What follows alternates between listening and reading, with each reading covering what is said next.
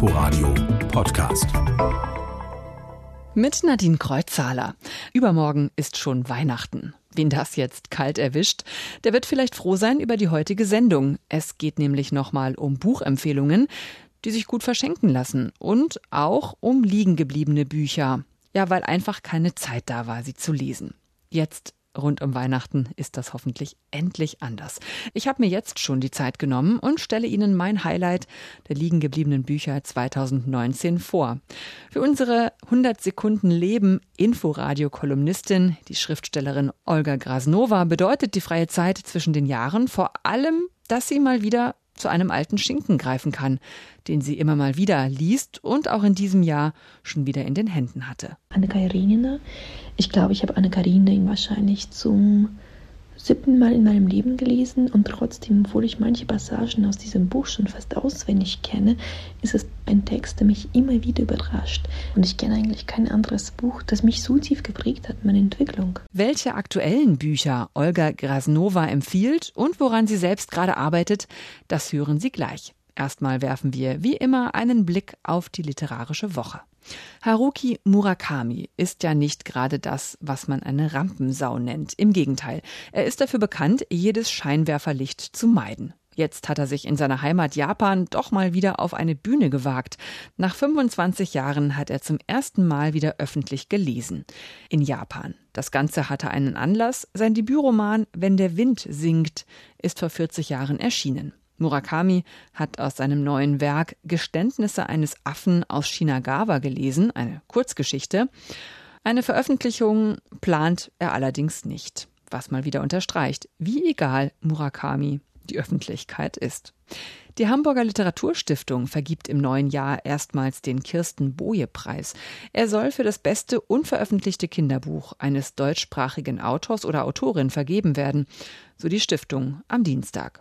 Damit ehrt sie zum einen die Schriftstellerin Kirsten Boje, die seit letzter Woche auch Ehrenbürgerin der Stadt Hamburg ist. Und zum anderen will die Stiftung die Kinderliteratur fördern. Alle zwei Jahre soll der Preis verliehen werden. Dotiert ist er mit 5000 Euro und einem Buchvertrag. Und außerdem winken zwei Förderpreise. Bewerbungen können bis zum 15. März 2020 eingereicht werden. Friederike Mayröcker hatte am Freitag Geburtstag. 95 Jahre alt ist sie geworden. Unsere Korrespondentin in Wien, Andrea Beer, hat sie getroffen. Also man ist natürlich in einem in einer ungeheuren Aufregung oder Erregung während des Schreibens, musste dann doch mir Zügel auferlegen, was mir gar nicht gefallen hat. Weil wenn ich das aufgeschoben habe auf den nächsten Tag, dann war dieses, was einem den Atem geraubt hat, war ihm weg, dann war das nur bloßes Papier und sonst nichts. Es kostet immer mehr Kraft, doch auch mit Mitte 90 liest Friederike Mayröcker vor Publikum, sowie im Sommer 2018 bei einem Literaturfest ihr zu Ehren in Wien. Pathos und Schwalbe erscheint 2018, nachdem Friederike Mayröcker drei Jahre zuvor länger im Krankenhaus verbringen muss. Ich starre in die rosa Wipfel und hocke mit geschlossenen Augen, hockend im Grünen, Kopf in den Händen, um mich den Momenten der Wahrheitsfindung, den blauen Anemonen der Wahrheitserfindung hinzugeben Ach, lückenhaftes Casting, Erinnerung. Mehr als 100 Bücher hat die ungeheuer produktive, gebürtige Wienerin veröffentlicht. Gedichte, experimentelle Prosa, Hörspiele, Bühnentexte und Aufsätze verfasst. Ihr neuer Roman soll im Spätsommer 2020 erscheinen und sie schreibt nun Proeme. Für sie ein Zwischending zwischen Prosa und Lyrik. Darüber bin ich so glücklich, dass ich das, dass ich das noch erfunden habe. Friederike Mayröckers lange Haare sind tiefschwarz gefärbt und ihre braunen Augen schminkt sie mit Kajal. Sie ist alt, aber ihre Erscheinung gleicht sich seit Jahrzehnten und bevorzugt kleidet sie sich schwarz. Auch bei den gemeinsamen Auftritten mit Ernst Jandl. Die beiden sind seit Mitte der 50er Jahre ein Lebenspaar bis zu Jandls Tod im Jahr 2000. Ich, dir, machen, an mir, Halsüberraschung! Ernst Jandl war einfach die Basis meines Lebens. Sprachüberraschung! Seit Ernst Jandl tot ist, ist die Basis mir entzogen. Schon als Kind und Jugendliche schreibt Friederike Mayröcker Prosa und Gedichte. 1946 erstmals veröffentlicht in der Wiener Avantgarde-Zeitschrift Plan. 2005 erhält sie den Büchnerpreis, nur eine von zahlreichen Auszeichnungen. Nicht mehr da sein, nicht mehr schreiben können, das macht ihr Angst. Den Tod verachte sie. Weil ich mein ganzes Leben eben auf das Schreiben gesetzt habe. Und dann ist es plötzlich weg. Friederike Mayröcker zum 95. Geburtstag. Soweit der Blick in die vergangene literarische Woche.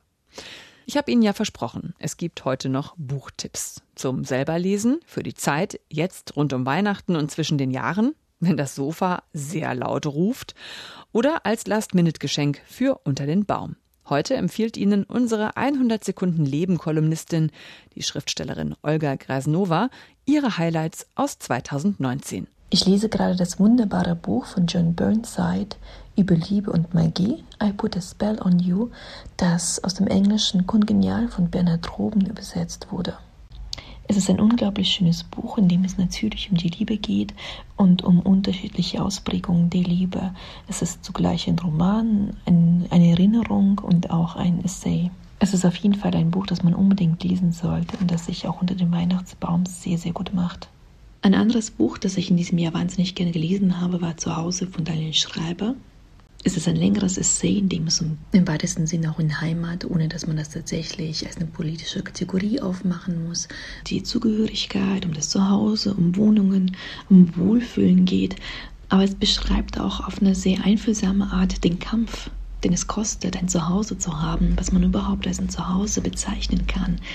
Und ähm, ich würde sagen, dieses Buch ist ein absolutes Muss. Olga Grasnova empfiehlt Über Liebe und Magie von John Burnside im Penguin Verlag und Zuhause von Daniel Schreiber.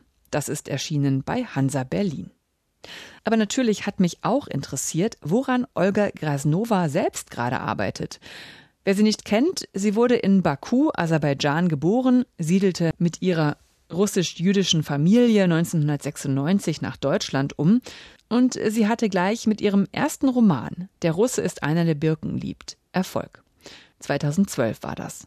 Seitdem hat sie zwei weitere Romane geschrieben, zuletzt 2017 Gott ist nicht schüchtern, über junge Menschen, die vor dem Krieg in Syrien fliehen. Ihr neuer Roman erscheint im nächsten Jahr. Es ist ein historischer Roman geworden, der zwischen Dagestan und St. Petersburg spielt und der die Fragen nach der Zugehörigkeit und Identität behandelt.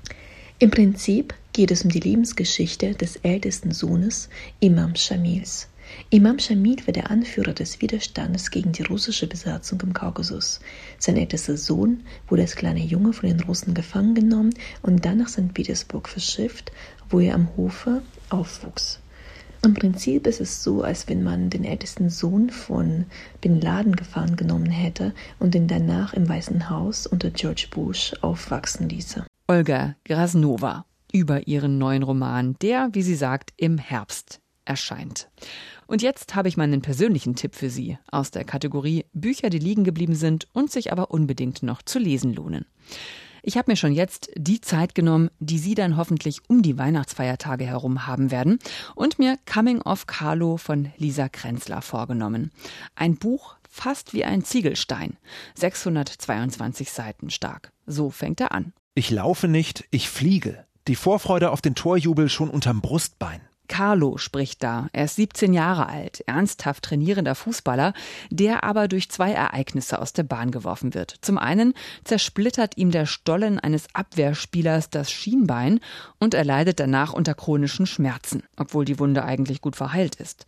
Das könnte psychologische Ursachen haben und vielleicht daran liegen, dass er zum anderen zufällig herausfindet, dass sein Vater nicht sein biologischer Vater ist, sondern er höchstwahrscheinlich von einem Urlaubsflirt seiner Mutter abstammt. Seit dem Albumfund bin ich nicht mehr derselbe. Und doch der gleiche. Hat sich einerseits alles, andererseits nichts verändert. Neugierde hat ihren eigenen Existenzgrund. Wenn ich Mams Privatsphäre respektiert, mich von ihrem Schreibtisch ferngehalten hätte, wäre ich ihm nie begegnet, dem Typen mit den dunkelblonden Haaren, der mein Gesicht hat. Beides nagt innerlich an ihm, als Gwen in sein Leben kracht, die neue Mitschülerin in seiner Klasse. Die erste Begegnung der beiden hat ein blaues Auge für Gwen zur Folge und ein Loch in Carlos Brust, verursacht durch einen Kugelschreiber, den sie ihm aus Wut mit voller Wucht durch Stoff und Haut rammt. Liebe auf den ersten Blick ist das also nicht gerade. Es tut mir nicht leid. Muss es auch nicht. Hab's weder geplant noch entschieden. Natürlich wird Mom das anders sehen, schockiert sein, es unsagbar schrecklich finden. Schließlich kann sie nicht wissen, dass der Schlag in Gwens Gesicht Carlos ehrlicher Gefühlsausdruck, die erste unbeschönigte Äußerung seines Innenlebens seit über einem Jahr war. Carlo verliebt sich heftig. Aber Gwen ist anders als die Mädchen, mit denen er bisher zusammen war. Wobei zusammen ist vielleicht auch zu viel gesagt. Abgeschleppt hat er sie ins Bett gekriegt. Langweilig sind sie ihm dann geworden. Das ist bei Gwen nicht drin. Sie ist aus anderem Holz als die typischen Girlies, die ihn meistens anhimmeln. Sie himmelt ihn nicht an, sondern macht ihr Ding und will sich ihrerseits gar nicht auf ihn festlegen, auf ihn allein. Damit kann Carlo überhaupt nicht umgehen und im Zusammenspiel mit seiner Identitätskrise führt das dazu, dass er total durchdreht. Lisa Krenzler hat einen Roman über Machotum, Geschlechterklischees und Männlichkeitskrisen geschrieben, über Freundschaft, Wut und die Liebe. Nicht nur die Teenager und ihre Rituale legt sie dabei unter das Brennglas, auch die Erwachsenen mit ihren Lebenslügen und Heucheleien beobachtet sie intensiv. Und wie Lisa Krenzler darüber schreibt, das hat Wucht. Sie ist 36 Jahre alt, lebt in Dresden, hat Malerei studiert und wechselt auch jetzt noch zwischen dem Schreiben und der bildenden Kunst hin und her. Das merkt man ihren Sätzen auch an, weil sie mit so viel Sorgfalt geschliffen und gemalt sind. Ein Vorgang wie simples Duschen wird bei Lisa Krenzler zum aufregenden Ereignis. Allein schon dieser Satz hier. Monddotter, umflossen von Wolken weiß.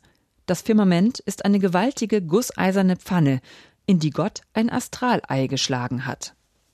Ich weiß nicht, wie es Ihnen geht. Ich finde das großartig. Und auch was die Form des Romans angeht, da ist Lisa Grenzler kreativ. Je verzweifelter Carlo wird, desto staccatohafter verzweifelter werden auch die Sätze. Coming of Carlo von Lisa Grenzler. Die Empfehlung von mir.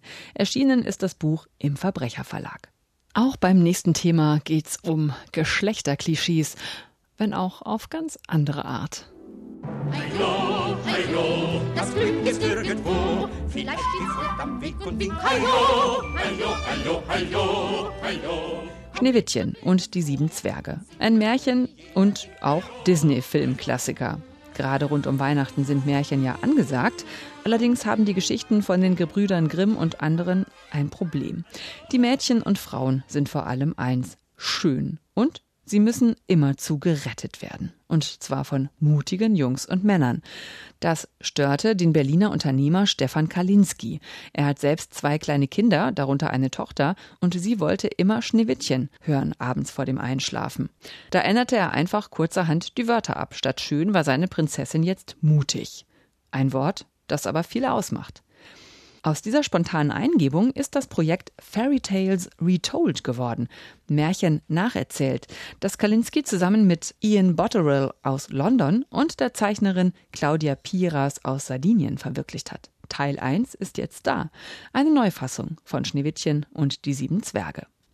Wo im klassischen Märchen die Königin fragt, Spieglein, Spieglein an der Wand, wer ist die Schönste im ganzen Land, da fragt die machthungrige Stiefmutter jetzt, Spieglein, Spieglein an der Wand, wer ist die mutigste im ganzen Land?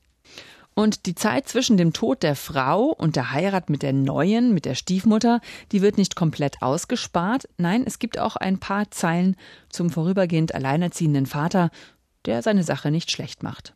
Hier hätte man meiner Meinung nach ruhig noch progressiver sein können. Aber immerhin. Schneewittchen ist vor allem mutig. Sie kann Sachen reparieren und sich alleine durch den Wald schlagen und sie bringt den Zwergen Lesen und Schreiben bei statt ihnen den Haushalt zu machen.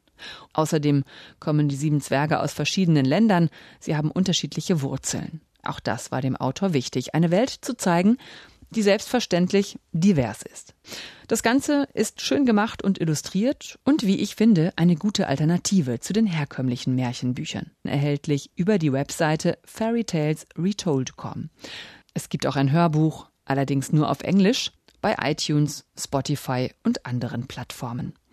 Das war quergelesen am vierten Advent. Bleibt noch der letzte Satz. Bei uns wie immer der erste aus einem Roman. Diesmal aus dem Debütroman von Haruki Murakami, Wenn der Wind singt, der der Startschuss für eine Weltliteratenkarriere war. Vor 40 Jahren war das. So etwas wie ein vollkommener Stil existiert nicht. Und damit viel Spaß beim Lesen und schöne Weihnachten wünscht Nadine Kreuzhaler. Wenn Sie mögen, können Sie Quergelesen auch als Podcast nachhören. Inforadio Podcast.